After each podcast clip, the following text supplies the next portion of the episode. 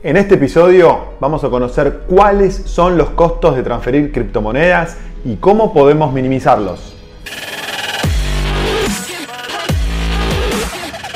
Esto es el Fede Teso Show. Hola amigos, mi nombre es Fede Tesore y este es el episodio 159 del Fede Teso Show. En este episodio te voy a contar cuáles son las opciones más económicas para transferir tus criptomonedas a tu billetera. Recordá que mantener tus criptos en una billetera es muy importante, ya que esto es lo único que te garantiza que tus criptos estén 100% seguras y no dependan de la solvencia de un tercero, como sucede si dejas tus criptomonedas en plataformas como Binance o Coinbase. Puede parecer poco probable que estas plataformas quiebren y vos pierdas tus criptos, pero recordá que esto ha pasado algunas veces en el pasado. La más catastrófica de estas quiebras fue la caída de Mt. Gox, que en 2014 intermediaba el 70% de las transacciones en Bitcoin y cuya quiebra provocó pérdidas a los inversores en Bitcoin por más de 500 millones de dólares. Ahora, para que algo así no te pase, la manera más sencilla y más segura es que te crees una billetera digital y deposites tus criptomonedas allí. En el episodio 141 del Fede Teso Show te expliqué en detalle cómo puedes elegir una billetera. Si no lo viste, anda al video, eh, que en, la descripción del video voy a poner un link y ahí puedes ver todas las billeteras que existen y puedes elegir una para vos. Si ya tenés una billetera, seguro que viste cómo los costos para transferir tus criptos a tu billetera subieron mucho durante los últimos meses. Relacionado a esto, por favor, compartí tu experiencia con este tema de la transferencia de criptomonedas abajo en la sección de comentarios. ¿Transferiste alguna vez? ¿Los costos te parecieron altos, bajos? ¿Cómo los minimizaste? Así aprendemos todos de las experiencias de todos y hacemos esta comunidad más valiosa. Entonces, ¿cuál es el costo para transferir bitcoins hoy, por ejemplo? Bueno, para enviar 0,1 bitcoins, por ejemplo, equivalente a su precio actual en alrededor de 6 mil dólares, el costo es de aproximadamente 25 dólares. Esto es casi tan caro como hacer una transferencia bancaria internacional. Lo mismo pasa con la red de Ethereum. Para enviar una cantidad similar de fondos en Ethers, el costo es de casi 20 dólares. Pero esto no siempre fue así. Hace un año, en marzo de 2020, el costo de realizar envíos dentro de la red de Ethereum era 10 veces menor. Como puedes ver en este gráfico, el precio del gas promedio en esta red se disparó en los últimos meses debido a la enorme demanda gracias a la creciente popularidad del Ethereum. Estos costos siempre son promedio y en condiciones normales. Y digo en condiciones normales porque los costos tienen subas y bajas muy pronunciadas dentro del mismo día. En el siguiente gráfico podés ver cómo dentro del mismo día los costos de la red de Ethereum pueden subir hasta más del doble. Pero esto no solo pasa con el Ether. En la red de Bitcoin se dio algo parecido como podés ver en el siguiente gráfico. A partir de octubre del año pasado, el rápido incremento en el número de transacciones que soporta la red Bitcoin provocó que los costos de transferir, Bitcoin se dispararan.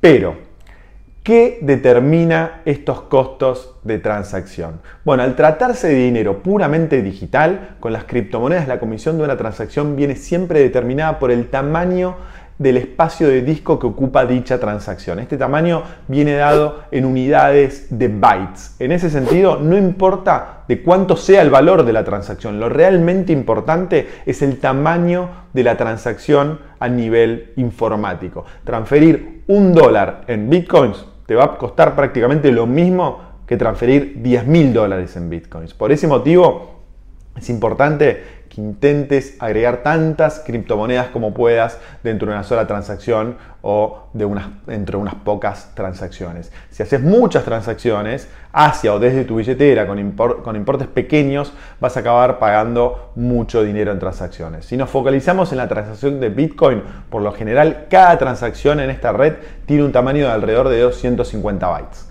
El precio de transferir cada byte cotiza libremente en un formato de subasta por el que los mineros encargados de procesar estas transacciones en la, en la blockchain de Bitcoin procesan las transacciones de quienes más ofrecen.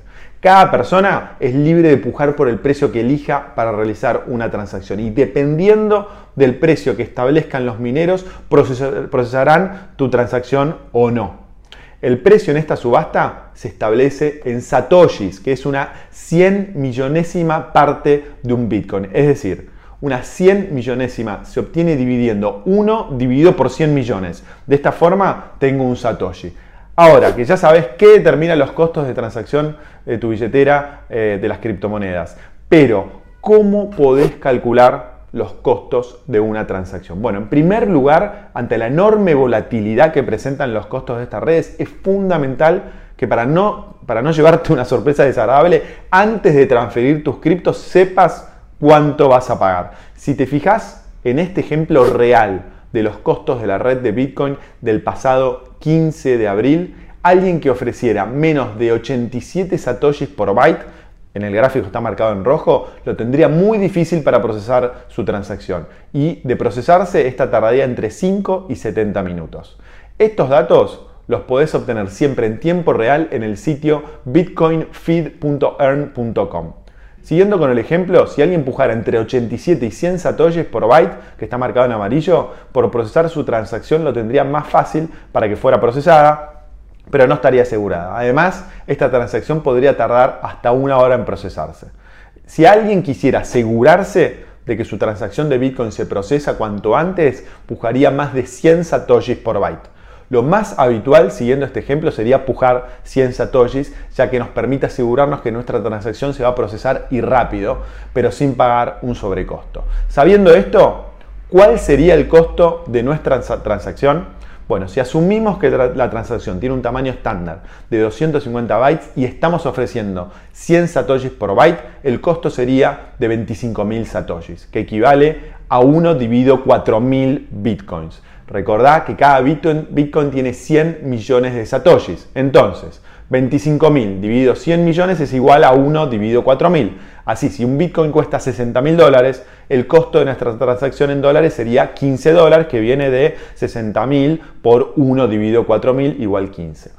Normalmente vos no tenés que hacer todos estos cálculos complicados y es que al procesar una transacción en la red Bitcoin, tu billetera lo va a calcular automáticamente y te va a dar una estimación del costo de transacción teniendo en cuenta el tamaño de la transacción de bytes y los precios del momento para procesar cada byte en la red de blockchain de Bitcoin.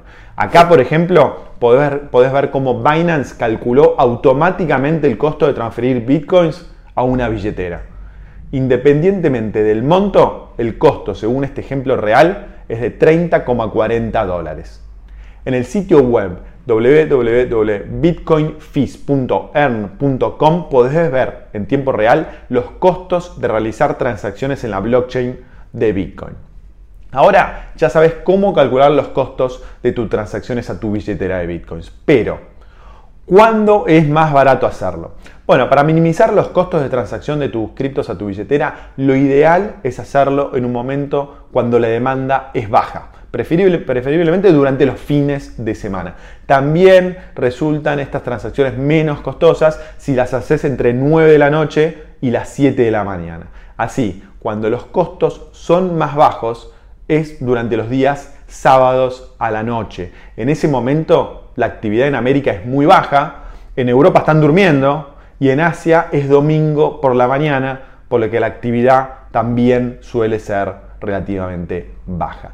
También hay otras formas, otras estrategias un poco más complejas para minimizar estos costos y hasta podés usar otras criptomonedas para bajar costos y tanto la red de Bitcoin como la de Ethereum tienen proyectos alternativos que buscan solucionar este problema y bajar los costos para operar en criptomonedas. Prometo compartirlos en un próximo episodio, pero mientras si querés compartir tu experiencia en este tema y tu receta para bajar costos, no dejes de hacerlo acá abajo. Antes de despedirme, un anuncio muy importante. Acordate que yo nunca comparto números de WhatsApp en la sección de comentarios. Hay usuarios falsos que se hacen pasar por mí y te pasan un número de WhatsApp para que los contactes. Bueno, esto es un fraude. Ignoralos y por favor ayúdame a denunciarlos, así YouTube directamente los anula. Bueno, espero que hayas disfrutado este video. Si te gustó, por favor, no olvides de compartirlo, ponele me gusta, suscríbete al canal si no lo hiciste y nos encontramos nuevamente con otro video muy pronto. Chau, abrazos.